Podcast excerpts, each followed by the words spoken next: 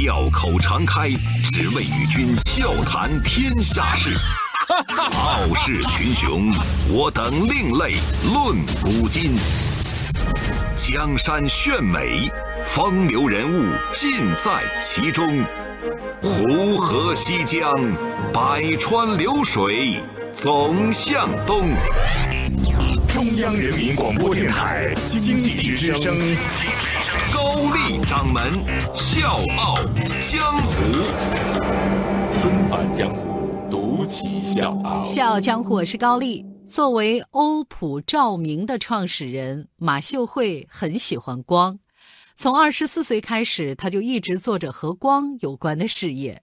但是马秀慧怎么都想不到，只有八个人的小作坊，经过二十年的发展，现在呢已经有六千多员工，年销售额也达到五十四亿元。现如今身价一百九十亿的马秀慧，还登上了二零一七胡润百富榜。但是只有家人知道，这二十多年的时间，马秀慧。经历了什么？纷版江湖，独起笑傲。高丽掌门笑傲江湖，敬请收听。在了解马秀慧的人看来，他和欧普的成功顺理成章。这个呢，跟他早年的奋斗经历是分不开的。一九七二年，马秀慧出生在浙江一个贫苦的家庭里，为了让女儿活下去。母亲不得不把三岁的马秀慧送给一户商人家庭去抚养。十七岁那年，马秀慧和王耀海相识相恋。后来呢，他跟着王耀海南下创业。结婚之后呢，两个人从浙江到了当时荒凉的中山古镇创业。呃，刚开始他们是办了一个农场，但是没想到一场台风让他们瞬间血本无归。辗转之下，夫妻两个人呢重新选择了创业方向，从此踏进照明行业。之后，带着从表姐那儿批发来的环形灯管，他们做起了代理灯管的工作。马秀慧呢跟王耀海凑了凑钱，租了一个店面。那个时候买卖做的也是非常的辛苦。有一次，马秀慧去收尾款，这个客户呢是欠钱不还，找各种理由，总而言之呢就是不给。被要烦了之后呢，就对马秀慧破口大骂，最终呢是把钱甩在马秀慧身上。走出门之后，马秀慧忍不住大哭起来。受了委屈的马秀慧回去之后就定了一条规矩：供应商的贷款在四十五天内一定要现金结账。各位千万不要小看这个规矩，因为它打破了当时的行规。这个举动呢，也让今天的欧普在赢得声誉的同时，赢得了更多的资金周转。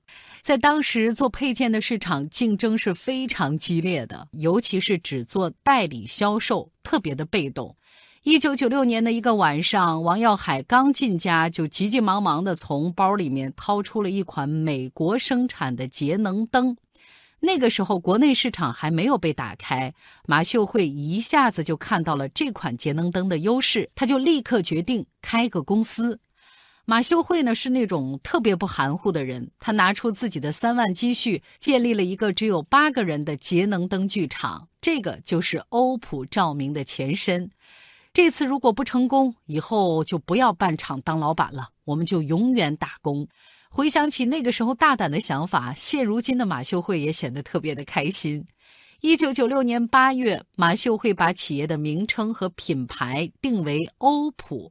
为什么叫这个名字？欧呢，意味着当时全球最好的节能灯在欧洲，咱要向人家看齐；普呢，就是普及大众。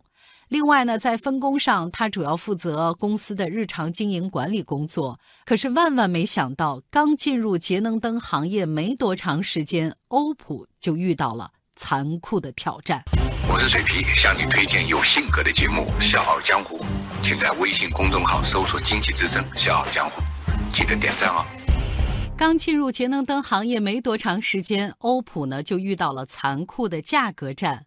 很多厂商看到节能灯这块肥肉，不惜用劣质材料生产灯具，价格一路下跌。在汹涌的降价潮当中，马秀慧一再坚持使用优质原材料，保证灯具的节能性能和使用寿命。比如说，有的厂家生产的灯具标的是五瓦，发光呢只有四瓦。但是欧普标的五瓦发光一定就是五瓦。坚守品质防线，有效控制成本。经过不懈的努力，欧普不但逐步收复了失去的节能灯市场，还赢得了更多的客户。打了翻身仗的马秀慧开始全力以赴地去捕捉家居照明行业新的亮点，丰富欧普的产品线。呃，我不喜欢卖普通产品。别人都在做的产品，我就不愿意重复进入了。经过一个时期的考察，马修会发现吸顶灯在国内并没有几家生产，于是他二话没说就做起了吸顶灯的项目。很快，欧普照明就把吸顶灯的销量做到了全国第一，马秀慧也因此被业界称作“吸顶灯大王”。现如今呢，欧普吸顶灯已经远销世界多个国家和地区，行业里面呢也习惯把吸顶灯称之为“欧普灯”。二零零四年，欧普在迪拜成立了首家海外分公司。之后呢，在韩国、马来西亚很多的国家和地区都设立了欧普的代代理，参与国际化竞争，为欧普谋求全球化经营奠定基础。成人达己。马秀慧很喜欢这句话，那用这句话来描述欧普和供应商、经销商这些合作伙伴的关系，也再贴切不过了。在达成自己事业目标的同时，也成就了他人。二零一五年，欧普的销售已经突破四十四亿元。事业上成功的马秀慧说起自己的家庭生活，总会有一些愧疚。他会觉得特别愧对自己的孩子，因为工作太忙，女儿五岁，儿子三岁半呢，就被马秀慧送去了寄宿学校，一周才回一次家，而且呢，有时候回来还未必能见到爸爸妈妈，这个呢，就让她觉得很难受。然后呢，她就跟丈夫商量，以后甭管多忙，周末总要留一个在家陪孩子，就算出差也要错开。虽然亏欠孩子，但是马秀慧从来不会用金钱来做补偿。儿子十三岁的时候想买手机，马秀慧没答应。儿子抱怨说：“你看我们班同学都有手机，就我没有。”马秀慧说：“那是别人家的事情，钱既然是我和爸爸赚来的，就要我们来做主。”不过呢，也就是因为马秀慧和自己孩子的难得一见，反而培养了两个孩子独立自主的个性。马秀慧非常骄傲地说：“我的两个十几岁的孩子已经能单独去西安旅游了。”幸福是我生命不老的流年，点滴时光都会值得纪念。生活少不了的柴米油，才能将爱尝遍。幸福是我生命滋长的流年。每个镜头之中，风景多留恋。岁月拂去那些虔诚的诺言，任细水长流，让我们。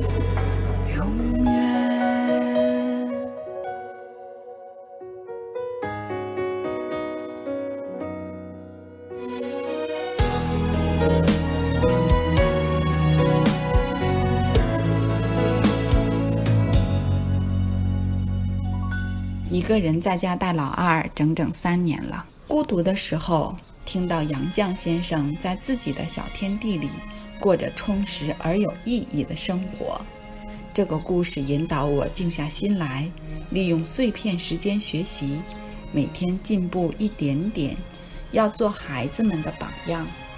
前几天跟丈夫生气，听到舒马赫的妻子排除万难，对深爱的丈夫不离不弃。这个故事告诉我，要珍惜身边的每一个亲人。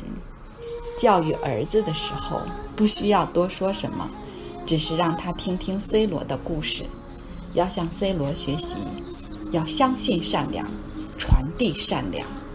给小女儿选择道路的时候，叶嘉莹先生的故事再次为我指引了前行的方向。希望诗词能成为他的最爱。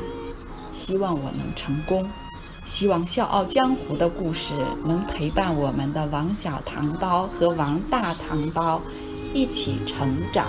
我们坐在高高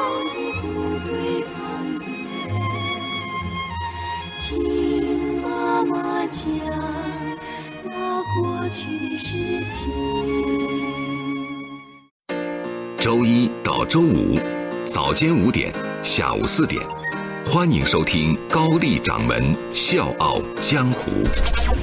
请在公众微信搜索“经济之声笑傲江湖”，记得点赞哦。